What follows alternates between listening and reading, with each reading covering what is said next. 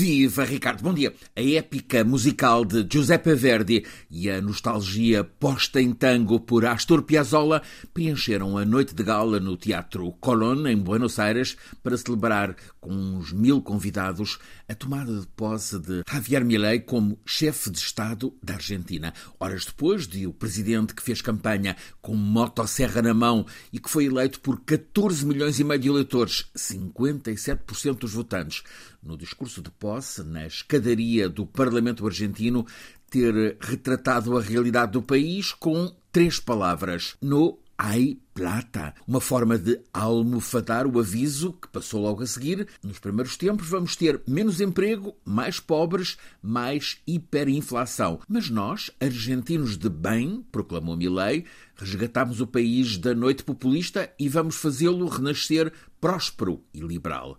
É facto que, apesar deste anúncio de que a Argentina vai ficar ainda mais estrangulada, Milei foi vibrantemente aplaudido por milhares de apoiantes que abarrotavam a Praça do Congresso em Buenos Aires. Mas o concerto de gala à noite no Teatro Colón causou a perplexidade que um dos comentadores principais na Rádio Universal de Buenos Aires traduziu ao dizer: falava-se na campanha que a casta está com medo, mas afinal o concerto inaugural teve a casta de sempre. A primeira semana de presidência do ultraliberal que se define anarcocapitalista, Javier Milei, está a cumprir-se e há agora uma constatação dominante. As promessas eleitorais mais radicais, afinal, não são para ser cumpridas. O Banco Central Argentino vai continuar aberto. A moeda, o peso argentino, vai sobreviver à anunciada dolarização.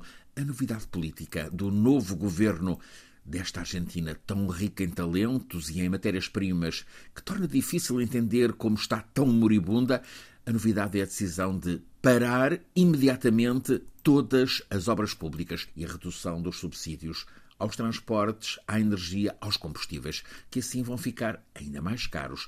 E hoje já está a ouvir-se o aviso da Associação de Empresários da Construção na Argentina a suspensão das obras públicas significa a destruição imediata de 270 mil postos de trabalho e ainda mais forte queda da atividade económica. A inflação argentina está nos 142%. Já se antecipa que vai em breve chegar aos 200%.